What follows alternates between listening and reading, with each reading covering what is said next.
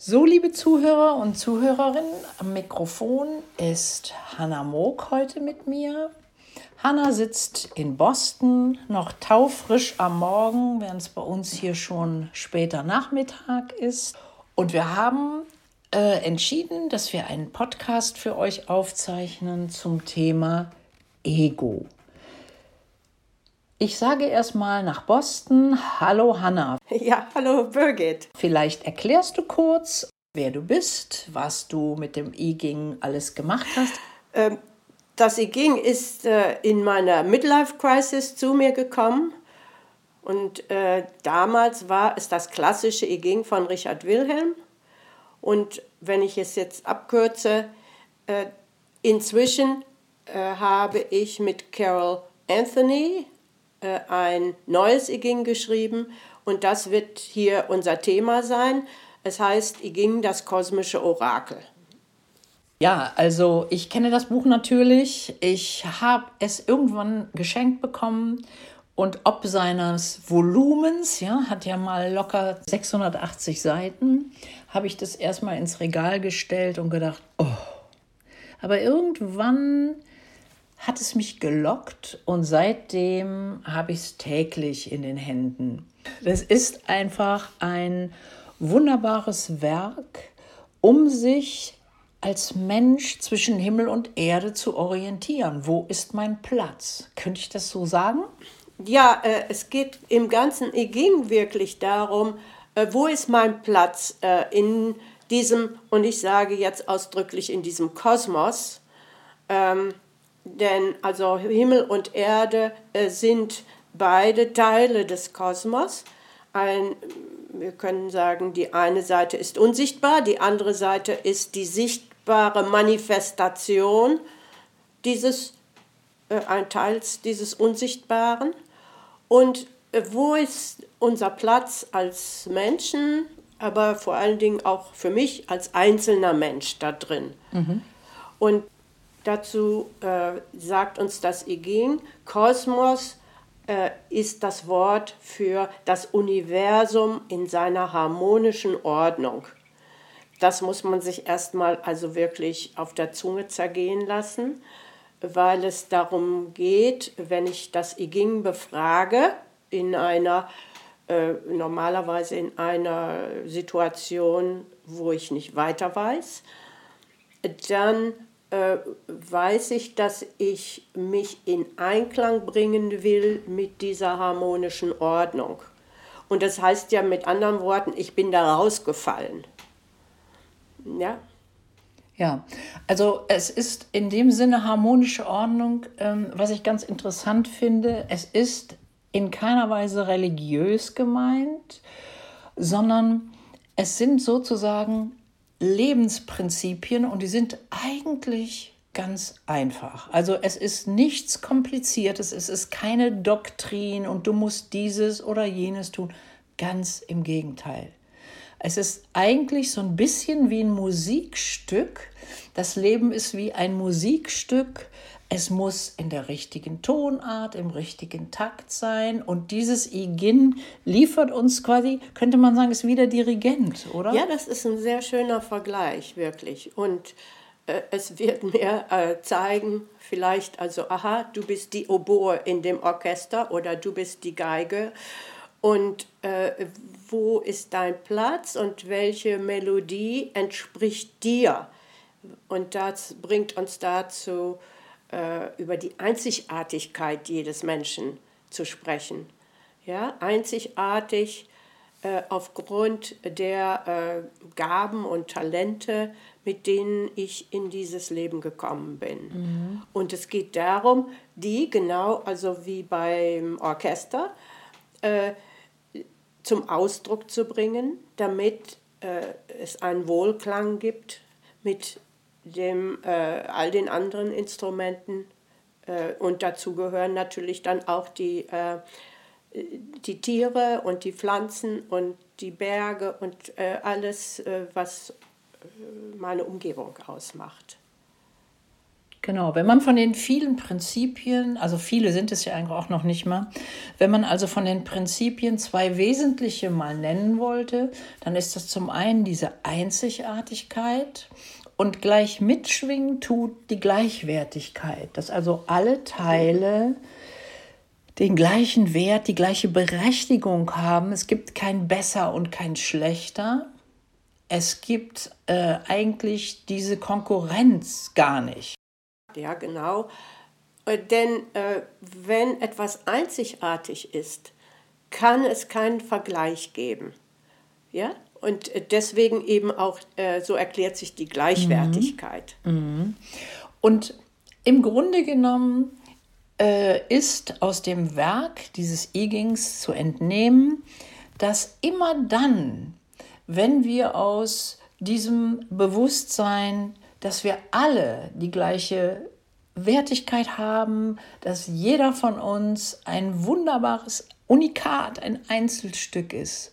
Und wenn wir aus diesem Bewusstsein herausfallen, dann ist mit Sicherheit Kollege Ego aktiv. So ist es, ja. Das, das ist sehr treffend gesagt. Denn äh, das Ego äh, möchte uns in ganz bestimmte äh, Formen pressen. Es, äh, du hast gesagt, du sollst, du musst. Ja, und das heißt dann, du sollst so und so sein und so und so sollst du nicht sein. Und du musst das und das tun und das und das darfst du nicht tun.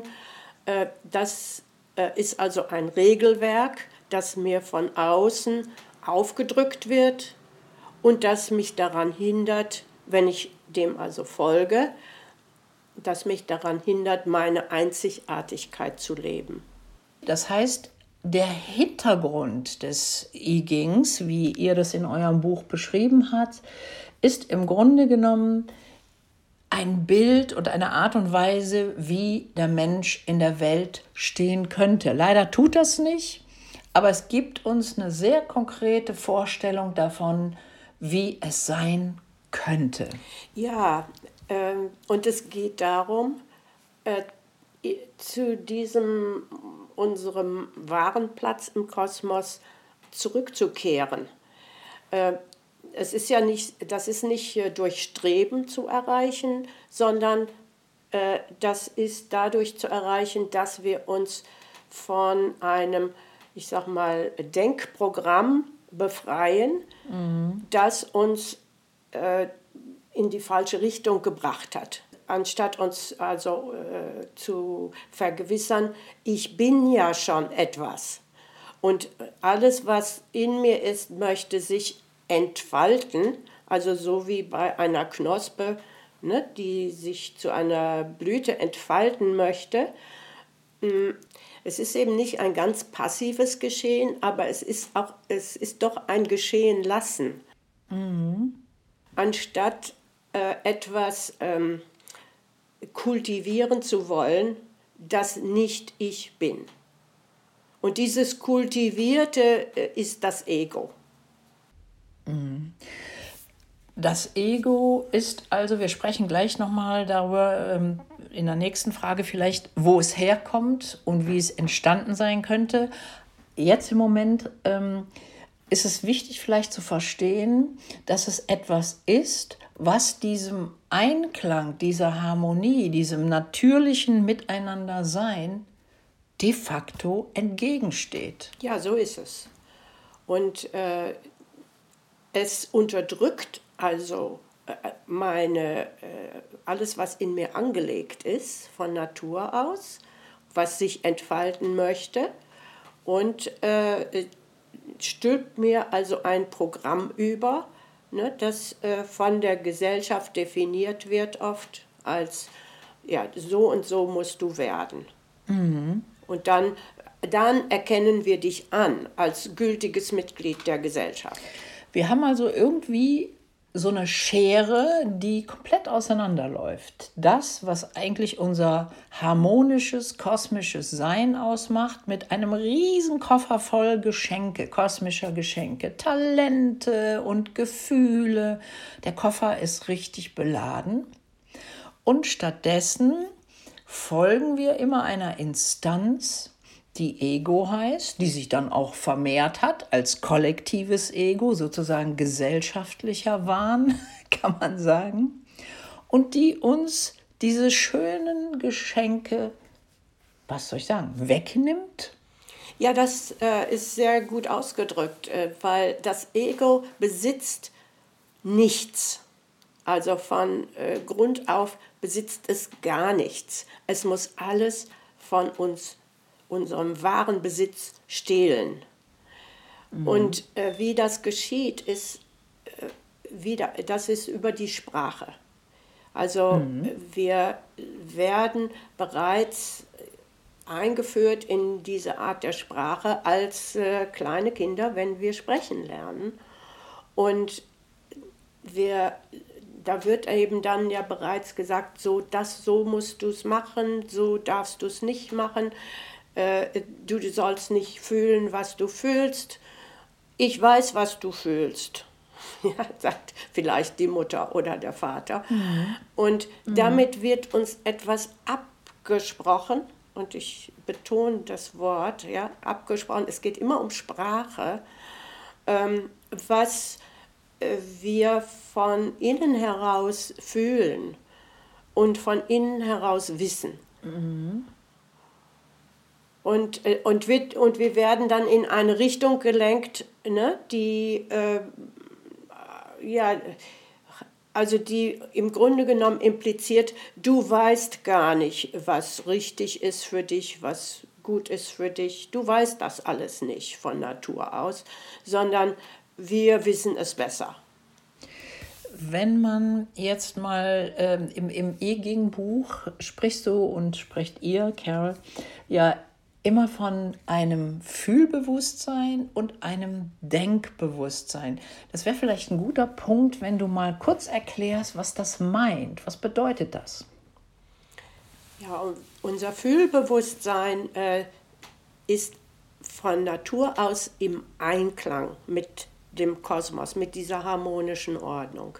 Unser Fühlbewusstsein würde uns sagen, äh, das fühlt sich unstimmig an. Ja, das äh, mhm. fühlt sich für mich nicht gut an. Das, äh, oder umgekehrt natürlich wunderbar, ach ja, das fühlt sich toll an. Ne? Und das, unser Fühlbewusstsein äh, ist das Bewusstsein, das unser Körper hat. Unser mhm. Körper fühlt. Und äh, unser Denkbewusstsein ist ja das mit unserem Geist äh, ist mit unserem Geist verbunden und unser Denkbewusstsein funktioniert auf der Basis von Sprache. Mhm. Und äh, weil eben, äh, also Tiere haben ja natürlich auch ihre eigene Sprache. Ich spreche jetzt vom, äh, von der verbalen Sprache, ne? also in Worten sprechen. Das ist auch wiederum das einzigartige Geschenk, das uns Menschen vom Kosmos gegeben wurde. Mhm. Und ich muss etwas äh, lernen. Ich muss lernen, äh, diese Gabe der Sprache zu benutzen, sodass sie das ausdrückt, was im Einklang mit dem Kosmos ist. Und nicht, und nicht davonläuft. Ja? Also so dieses mhm. besser wissen wollen oder alles schon wissen wollen und, und zu meinen, äh, wir äh, brauchten also nichts zu lernen äh, das äh, unterscheidet dann eben den Menschen, der äh, zum IGIN geht und sagt, äh, ich bin am Ende meines, äh, wie sagt man hier, der Lateins. Dank, danke, ja, am Ende des Lateins angelangt und äh, ich muss jetzt etwas Neues lernen, weil offensichtlich hat das, was ich vorher äh, angenommen habe, also nicht gestimmt. Mhm. Also Sprache ist in dem Sinne auch nicht zu verstehen als Wörterbuch mit, sage ich mal, wir haben so viele Vokabeln, sondern es ist eigentlich die Ausdrucksform von unserem Sein. Und anstatt mit dem Fühlen an etwas heranzugehen, gehen wir mit Sprache an Dingen dran und schaffen damit eine Welt. Die Welt ist so. Die Wissenschaften ganz vorne weg, die uns ja immer erklären wollen, die Welt ist so und so und nicht anders. dabei widerrufen sie alle paar Jahre mal ihre Findungen und gehen wieder auf was Neues. Wir haben also im Grunde verlernt, unsere Welt zu erleben, also im Fluss damit zu sein. Wir benennen einfach alles. Ja, ja, und äh, darin also liegt äh, diese große äh, äh, Gefahr oder wir schaffen eine Kluft äh, zwischen dem Denken und dem Fühlen. Mhm. Die Wissenschaft leider, leider überwiegend äh, sagt, Fühlen ist subjektiv, Wissenschaft mhm. ist objektiv. Mhm. Und äh, weil Fühlen dann so als oder das Subjektive wird als minderwertig erklärt, als ungültig, äh, als etwas, was nicht die Dinge erklären kann, während das Denken, äh, dem Denken wird also zugesprochen, es sei in der Lage, die Dinge zu erklären. Und es gäbe so etwas wie eine objektive Wirklichkeit. Wir haben also gerade äh, ziemlich schön unterschieden zwischen einem denkenden Bewusstsein und einem fühlenden Bewusstsein. Klar geworden ist, dass das fühlende Bewusstsein sehr viel mehr und weiträumiger Dinge erfasst, während das denkende Bewusstsein eher einengend ist. Ja. Und wenn einem das mal so klar wird, dann sind wir auch sehr schnell schon beim Thema Ego. Also äh, die ähm, richtige Positionierung, würde ich mal sagen, wäre, dass das Denkbewusstsein sich auf das Fühlbewusstsein stützt. Ja? Und äh, also seine ähm, Inspirationen und seine, äh, seinen Sprachgebrauch eben auf dem Fühlen aufbaut. Das heißt, die beiden bedingen sich schon. Ne? Das heißt, wir reden gar nicht von entweder oder, sondern wir, wir sprechen eigentlich von einer angemessenen Zuordnung. Sehe ich das richtig? Ja, genau. Was aber eben leider geschehen ist, ist umgekehrt, dass das Denkbewusstsein sozusagen sich eingebildet hat, es sei etwas Besseres als das Fühlbewusstsein und es wüsste alles besser und sei über der Natur angesiedelt. Und das macht, würde den Menschen angeblich als etwas Besonderes hinstellen. Und mit dieser äh, Schwierigkeit haben wir hier zu tun. Ja? Also das Denkbewusstsein muss von seinem hohen Ross runter und äh, anerkennen, äh, dass das Fühlbewusstsein äh, ihm etwas beibringen kann. Mhm. Ja, also ich meine, wenn wir uns die Gesellschaft angucken, wo sie ist, mit Corona, mit Klimaproblemen, dann dürfte eigentlich sehr klar sein, dass irgendwas nicht ganz richtig läuft und dass es möglicherweise einen völlig anderen Denkansatz jetzt erfordert, um die Dinge wieder in eine Harmonie zu bringen. Was sicherlich nicht funktioniert, sind noch mehr Denkregeln. Ja, das ist schon richtig. Äh, wobei ich jetzt äh, an dieser Stelle nicht äh, Aussagen machen möchte über die Gesamtgesellschaft oder die Menschheit als solche, sondern das I spricht ja immer das Individuum an, also den einzelnen Menschen. Ne? Was äh, ist jetzt für dich das äh, angemessene mhm. Denken oder innere Tun. Es geht viel um inneres mhm. Tun, anstatt um Dinge im Außen zu tun, äh, um dich in den Einklang zu bringen. Äh, und nicht, also ich will die Welt retten. Ja, danke für den Einwand, weil es ist tatsächlich so, dass wir im E-Ging oder dass der Einzelne, wenn er sich dem E-Ging zuwendet, ganz persönlich seinen Platz findet über eine Zeit hinweg immer deutlicher.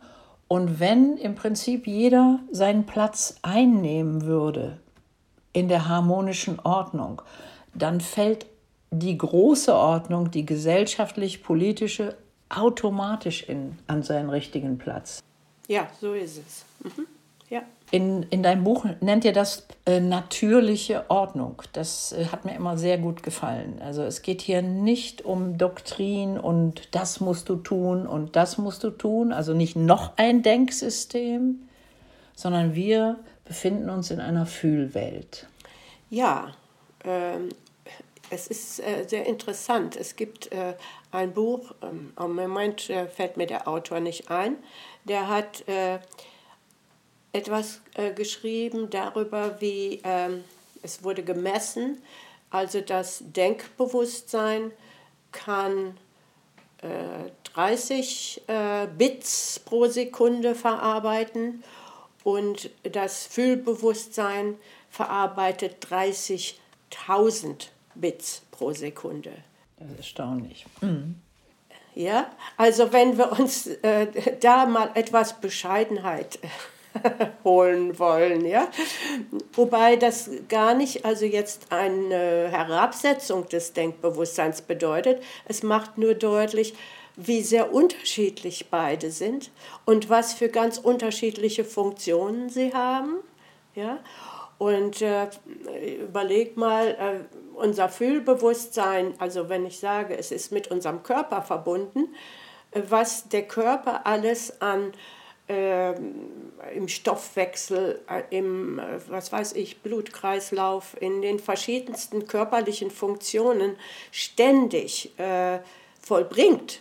Das äh, sind also Leistungen, die ja vom Verstand überhaupt nicht wahrgenommen werden. Mhm. Ja.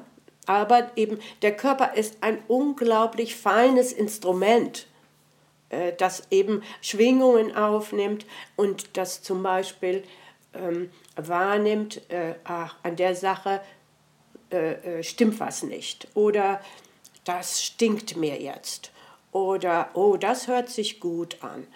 Äh, der, der Körper spricht, der hat seine eigene Sprache äh, und es geht darum, dass unser Verstand auf diese Sprache hört. Mhm. Ja, anstatt äh, zu sagen, ach, das interessiert mich alles mhm. nicht. Äh, ich weiß schon, wo es lang geht. Ja. Ja, wir haben unseren Körper als, äh, sag ich mal, Kleiderständer reduziert. Der muss ein bisschen aussehen wie eine Barbiepuppe und es ist im Prinzip ein Kleiderständer geworden. Mhm. Er wird beurteilt, verurteilt von uns. Ja, wir, das ist nicht schön genug, wir sind zu dick.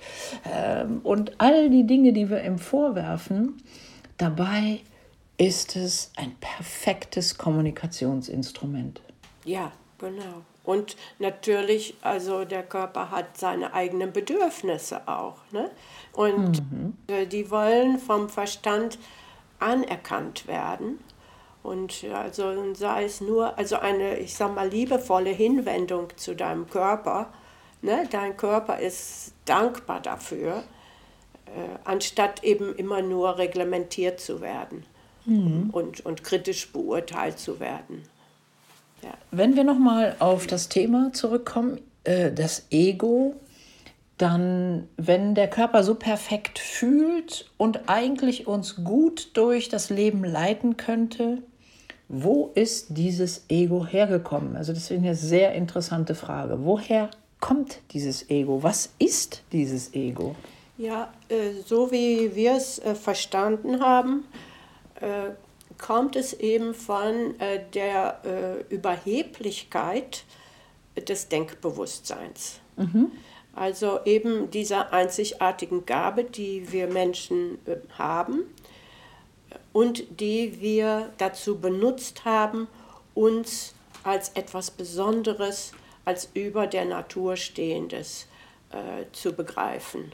Das ist dieser Übersprung von einzigartig zu besonders. Ja, genau. Und äh, besonders heißt ja eben dann über anderem stehend. Ne? Dann ist also die Gleichwertigkeit äh, verloren gegangen.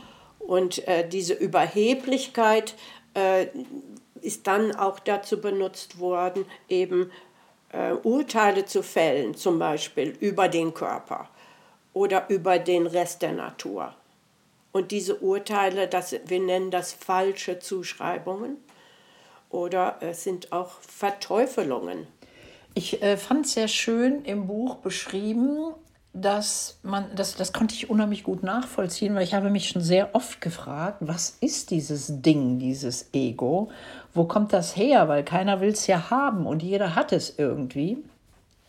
Und eure Erklärung, dass es fast schon in der Urmenschheit angefangen hat, wo der eine dem anderen Stories erzählt hat.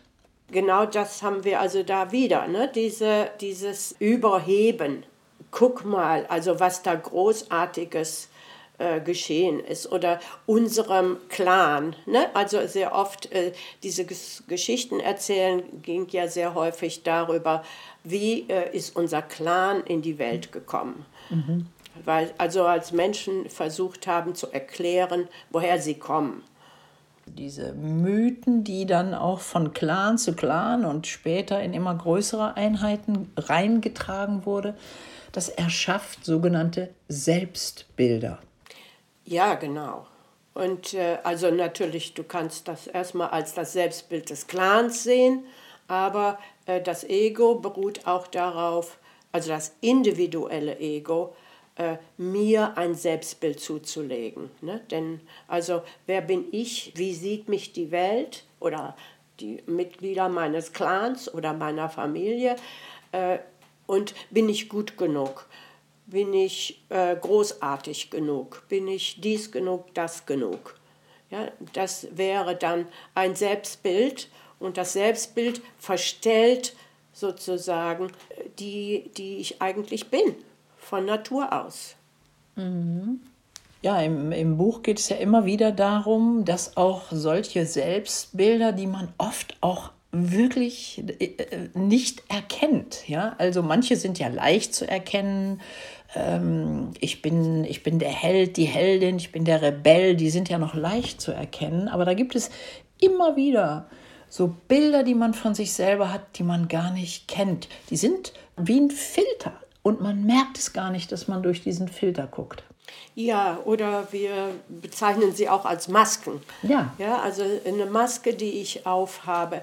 Und da gibt es natürlich äh, die, erstmal kommen die negativen Masken, bevor die positiven kommen. Mhm. Weil äh, uns gesagt wird schon von klein auf, also in dem Punkt bist du nicht gut genug, du musst das und das werden. Ne? Mhm. Haben wir schon drüber gesprochen.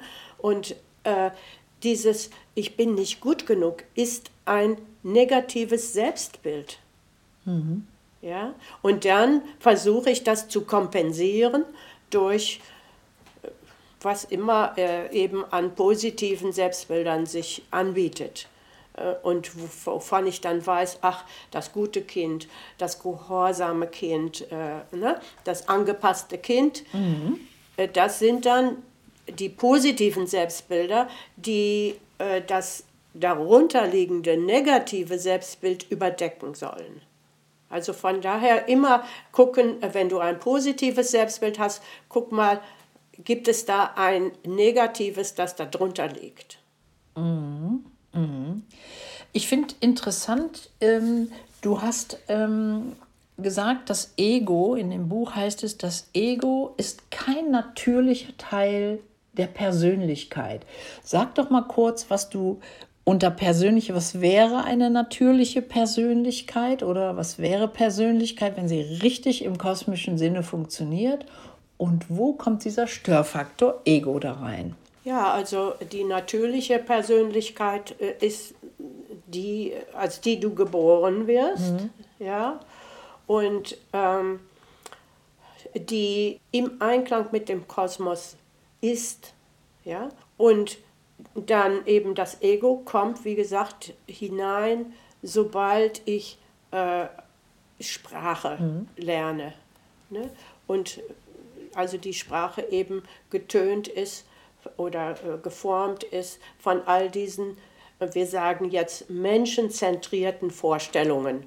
Das heißt, wo der Mensch als der Mittelpunkt des Universums äh, gesehen wird. Mhm. Und da wird das individuelle Ego in mir angelegt. Also mit, der, mit dem Selbstzweifel Äh, also Selbstzweifel heißt, äh, du bist nicht besonders genug. Mhm. Ne? Und dann kommt sofort die Frage, ja, äh, was muss ich tun, um besonders genug zu werden? Mhm. Und da, das ist sozusagen im, im Einzelnen äh, der Ursprungspunkt dann für die Entwicklung eines individuellen Egos. Du hast in dem Buch an einer Stelle geschrieben, dass ähm, das Ego so ein bisschen ist wie ein Computerprogramm, das irgendwie installiert wurde und das Schwierige ist, es spricht zu uns in der Ich-Form. Das fand ich einen wunderbaren Gedanken. Ja, also die, von der Installierung haben wir gerade gesprochen, durch äh, Selbstzweifel, die in uns gesät werden. Mhm. So wird es installiert. Ne? Und mhm. dann die Frage, ja, wie muss ich denn werden, damit ich also dem Bild entspreche, äh, was die Gesellschaft oder die Familie äh, von mir sehen will. Wie muss ich sein? Ne? Und, äh, und dann entwickelt sich das Ganze wirklich wie ein Programm, wie ein Computerprogramm, äh, das darauf gerichtet ist, mich zu etwas zu machen, was ich nicht bin. Ja, genau. Und da gibt es natürlich auch eine Übereinstimmung. Ja, da gibt es viele Egos, die dann, wie ihr das nennt, das kollektive Ego ausmachen. Vielleicht auch von deiner Seite noch mal kurz, was ist das kollektive Ego? Ja, das kollektive Ego äh, kommt eigentlich als zuerst, äh, weil ähm, also das kollektive Ego lebt von dieser Vorstellung, der Mensch, der Mensch als Gattungswesen äh, sei etwas Besonderes und der Natur überlegen. Mhm. Das ist äh, bereits also kollektiv für die Menschheit definiert. Ne? Ja. Und dann, äh, jetzt kommst du in die Welt als äh, einzelnes Wesen und dir wird gesagt, ja, aber gemessen an diesem, an diesem Besonderen, was die Menschheit auszeichnet, bist du nicht besonders genug. Ah, sehr schön. Mhm. Siehst du? Hm? Und, äh, und damit hat uns das kollektive Ego sozusagen im Griff, hat uns unter Kontrolle weil es nun bestimmen kann, wie muss ich sein, damit ich seinem Standard, seiner Norm, seinem Ideal entspreche. Und da kommt dieses ganze Streben äh, dann in die Welt, ne? also für den Einzelnen, dieses Streben nach äh, etwas, was überhaupt, was ein völliges Abstraktum ist. Mhm. Und so gesehen versteht man auch, wie es weitergegeben wird, durch äh, ob bewusst und gewollt oder unbewusst und nicht gewollt, durch das Elternhaus, die Schule, Institutionen. Äh, das hat sich als Programm richtig breit gemacht. Ja, genau. Und äh, also wir würden dann diese als Institutionen des kollektiven Egos bezeichnen. Ja, Wobei mhm. ähm, natürlich die auch also andere Seiten an sich haben. Ich will die nicht verteufeln.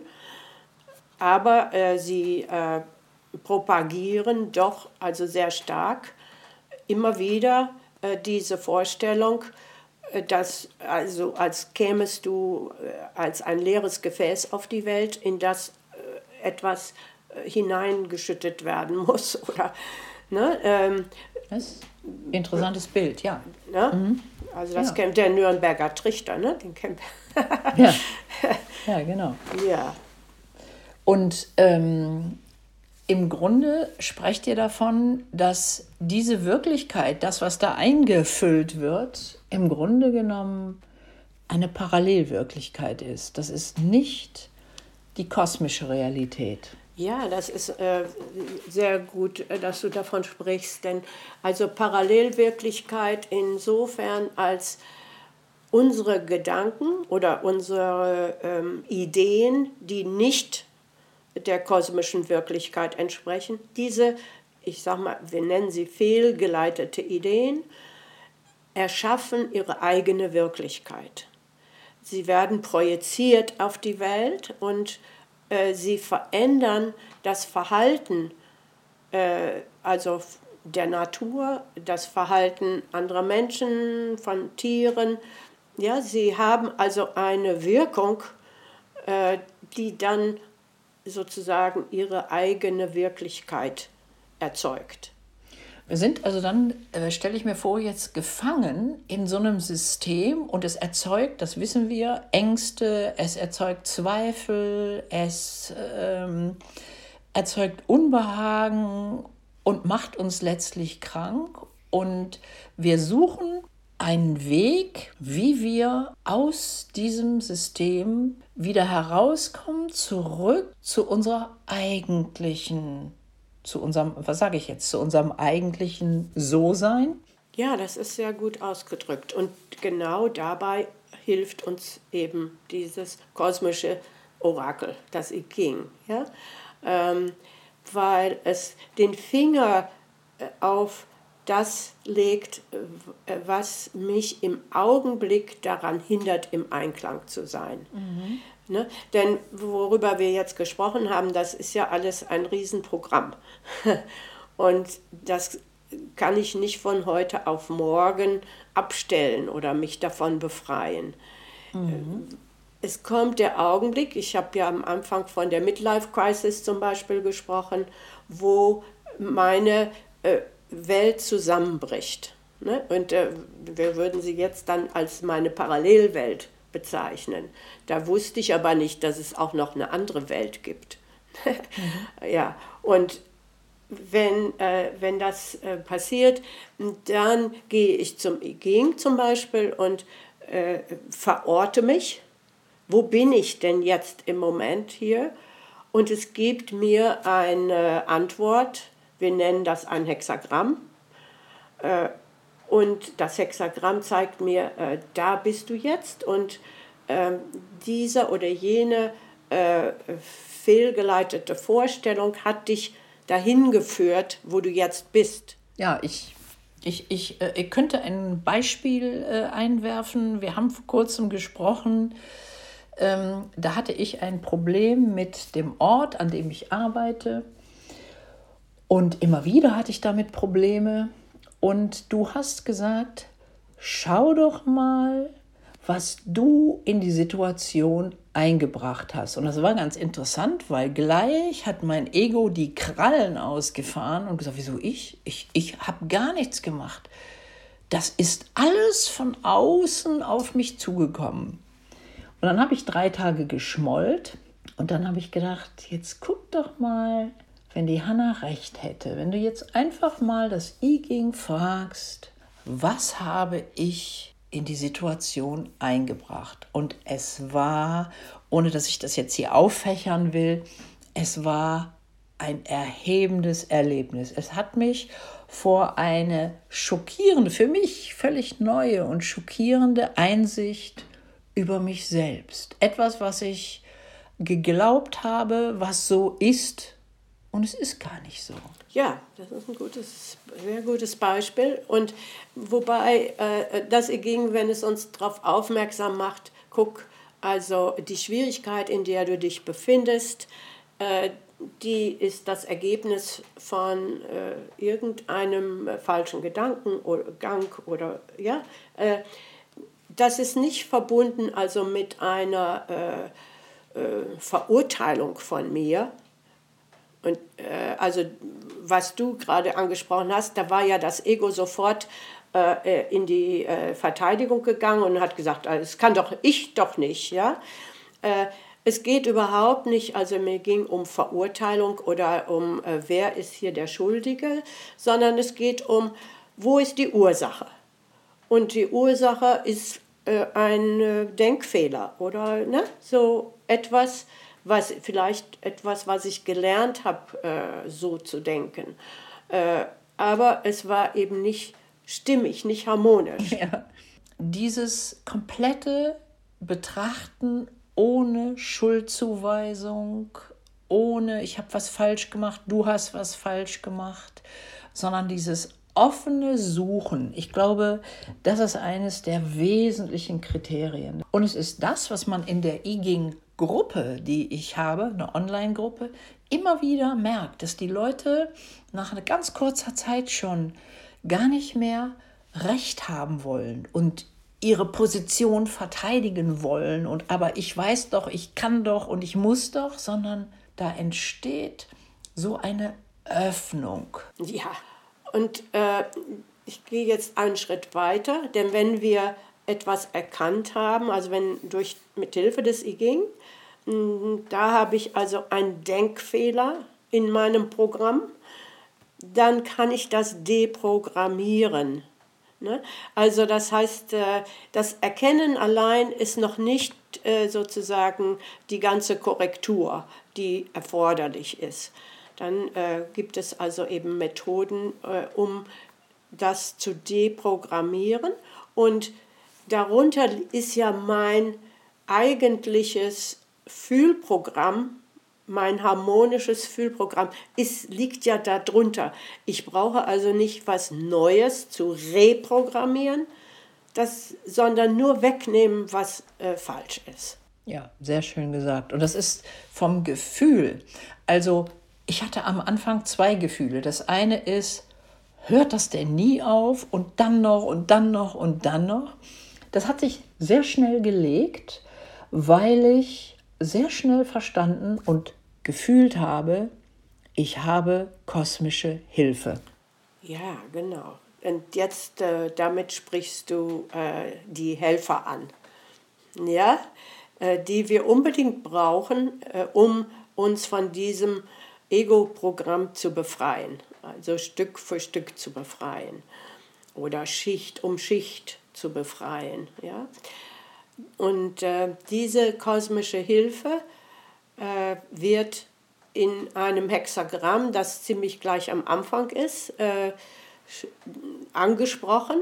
Da, das Hexagramm heißt äh, einen Neuanfang machen und da heißt es, fördernd ist es, Helfer einzusetzen. Das war äh, nur nebenbei gesagt, witzigerweise, wir haben gefragt, welches Hexagramm würde uns helfen, uns für dieses Interview vorzubereiten. Und genau das Hexagramm haben wir geworfen, der Neuanfang. Ähm, diese ähm, kosmischen Helfer werden, das ist bestimmt noch ein eigener Podcast, weil das ein ganz tolles und breites Thema ist. Für jetzt ähm, sagen wir, es ist so etwas, was die Lücke füllt zwischen dem, was wir uns hier in Denken erstarrt haben, also diese Parallelwirklichkeit, und quasi die Rückkehr in ein ja, fühlendes Bewusstsein. Und diese kleine Lücke, die dazwischen ist, die füllen sozusagen diese kosmischen Helfer. Wäre das ein Bild? Ja, ich denke damit, äh, dass das reicht noch nicht aus. Also die, die füllen nicht nur eine kleine Lücke aus, sondern äh, okay. die äh, kosmischen Helfer äh, lenken alles, alles Geschehen, ähm, also harmonisches Geschehen, was unsere Erde betrifft, ne, was unser Hiersein betrifft, sicherlich also auch darüber hinaus, äh, da wissen wir zu wenig darüber, aber äh, also sie lenken und helfen uns eben auch, äh, uns zu berichtigen, also zu korrigieren. Äh, davon haben wir gerade gesprochen. Aber also wir sprechen vom unsichtbaren äh, Kosmos als der Quelle aller, aller Hilfe, aller Nahrung, die wir brauchen, äh, aller äh, Unterstützung, aller Förderung und aller Kreativität. Ja, alle Kreativität kommt von dort. Und äh, also von daher, ähm, das, die füllen sozusagen das große Bild. Und unsere Parallelwirklichkeit ist so wie eine kleine Kapsel da drin. Äh, die, äh, in die wir uns eingekapselt haben mit unserer menschenzentrierten Sichtweise. Und wenn aber eben eine, äh, ein, ein, so etwas wie eine Midlife-Crisis oder eine große Krise passiert, dann sprengt etwas diese Kapsel, sodass wir uns öffnen für eine größere Sichtweise. Ja, das fand ich auch so ein ganz interessantes Konzept, dass der Kosmos im Grunde genommen nur zwei Zustände kennt. Dasein oder nicht Dasein. Er ist da oder nicht da. Dazwischen Schuld und all diese Dinge kennt er nicht. Richtig. Ja, das sind äh, Ego-Erfindungen. Mhm. Ja? Äh, um äh, Dinge zu erklären, falsch zu erklären oder auch um äh, eben den Einzelnen unter Kontrolle zu haben. Wenn wir mal überlegen, also was Schuldgefühle für eine Rolle spielen, wie, wie wir kontrolliert werden können durch Schuldgefühle. Wenn ich so mit so einem Hexagramm oder überhaupt mit einem Thema arbeite, dann habe ich mir angewöhnt, immer wieder zu fragen, seid ihr da?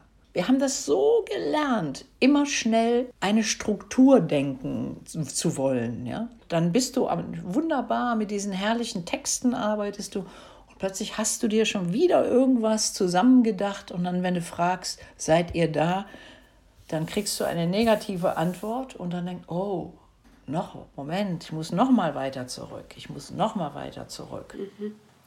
Ja, ja, also äh, die, äh, die Helfer sind dieser harmonischen Ordnung treu. Ne? Sie, sie wahren diese harmonische Ordnung und sie werden in keiner Weise äh, auf das Ego antworten. Ne? Ja, du sagst in deinem Buch, unterhalte keine Beziehung zum Ego. Ja, weil das Ego etwas Falsches ist. Ja, etwas Künstliches, etwas, was unserer Natur in keiner Weise entspricht. Hanna, wenn ich jetzt anfange, mich, also ich entscheide mich und sage, ja, was, das macht Sinn. Also ich könnte mir das so vorstellen, auf welche Prozesse lasse ich mich dann ein? Was begegnet mir? Wie verändere sich mein Leben? Oh, äh, ich würde sagen, allein die Erkenntnis und die Erfahrung, dass äh, Hilfe für mich da ist aus der unsichtbaren Welt. Mhm. Äh, die hat mein, mein ganzes äh, So-Sein verändert und mein, meine Art, äh, also wie ich die Dinge wahrnehme. Nämlich, dass sobald also ich Schwierigkeiten habe, ich mich frage, ah, welche Helfer brauche ich? Ja, ähm, mhm. Und die Helfer, äh, ich habe sie mal in einem Traum als Arbeitslose äh, gesehen. Ja, äh, und das hat also mich sehr getroffen, weil ich dann dachte, haha, sie sind ja da, aber sie sind unglücklich. Und im Traum waren sie wirklich sehr unglücklich, weil ich sie nicht beschäftige. Das heißt, du hast sie arbeitslos gemacht, ja, weil du, sie sind bereit und willig zu helfen und ja. du hast sie nicht gerufen. Ja, also sie äh, lungerten da so in äh, Hintereingängen von Hochhäusern herum in diesem Traum, ja. Und ich dachte, uh, das ist also kein Ort, an dem ich äh, sein möchte.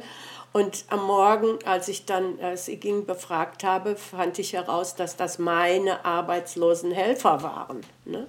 Man kriegt jetzt schon ein Gefühl dafür, dass die Arbeit mit dem E-Ging, ähm, die ist langfristig, aber das heißt nicht, oh je, da habe ich einen riesen Berg vor mir, über den ich drüber muss. Also das wäre eher so unsere Ego-Welt. Oh, das muss ich jetzt schon wieder alles machen sondern es wird zur Selbstverständlichkeit, dass ich merke und fühle, boah, hier ist was, was nicht gut ist. Es fühlt nicht sich gut an. Und bevor ich mich engagiere, da einen Konflikt auszutragen, frage ich den Kosmos, was stimmt hier nicht? Was ist hier los?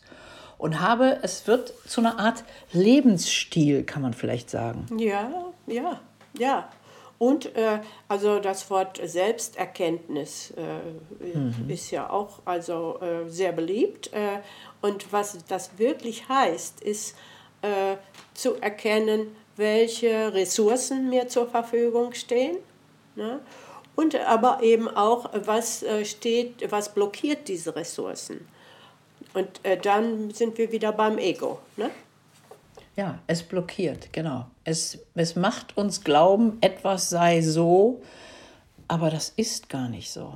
Also wir kommen hinter ein, ja, man, man hat so das Gefühl, man durchdringt einen Schleier, oder? Ja, das kann aber auch äh, mehr als ein Schleier sein. Das kann also auch eine, eine Betonwand sein. Ja, die aber für die Helfer kein Problem ist. Also äh, ne, die Helfer äh, wirken durch Transformation. Und äh, da ist also Beton kein Hindernis, äh, sondern das äh, wird aufgelöst oder transformiert. Äh, und die Helfer können das auf leichte Weise tun, während das für mich eben eine Betonwand ist. Mhm, oh, klares Beispiel, ist eine ganz klare, ganz klare Ansicht. Ähm, ich äh, finde, dass das, dieses Ego ist natürlich äh, ein Aspekt äh, des E-Gings. Da sind andere Aspekte noch, aber es war vielleicht für diesen Podcast besonders schön, einfach mal zu gucken. Ähm, dieser Idee, dass wir in so einer selbstgemachten Welt leben und uns drin herummühen und versuchen, Konflikte von links nach rechts zu schieben, Schuldige suchen, uns selbst beschuldigen dabei könnte es ganz anders gehen. Dieser Gedanke, dass wenn die Zuhörer das mitnehmen könnten, wäre ich sehr glücklich. Ja, ich glaube, das hast du auf einen ganz tollen Nenner gebracht. Ja, wäre auch in deinem Sinne, ne? Unbedingt, ja, ja. Und ich würde sagen, nur Mut. Also, na, ähm, oft muss die Verzweiflung einen bestimmten Grad erreichen, bis wir bereit sind, äh, hinzugucken. Vielleicht auch, weil uns das Ego sagen würde, oh, geh da nicht hin. Äh, ne? Da lernst du also nur Schlimmes über dich. Genau. Und das ist dann also schon wieder so eine Ego-Unwahrheit, die es erstmal aus dem Weg zu räumen gilt. Ganz kurz noch, wir wollen es nicht unerwähnt lassen, äh, wir haben eben über Deprogrammierung gesprochen, ähm, dass kosmische E-Ging, wie ihr das geschrieben habt, lässt uns nicht auf dem Erkenntnisstatus äh, zurück. So, jetzt habe ich ein Problem erkannt, sondern es gibt ganz konkrete Anweisungen, auf die wir hier nicht näher eingehen können. Das wäre vielleicht wieder ein ganzer Podcast. Ähm, es gibt uns Hilfestellungen, was wir tun können und ähm, wie wir an die Hilfe des Kosmos herankommen können. Genau.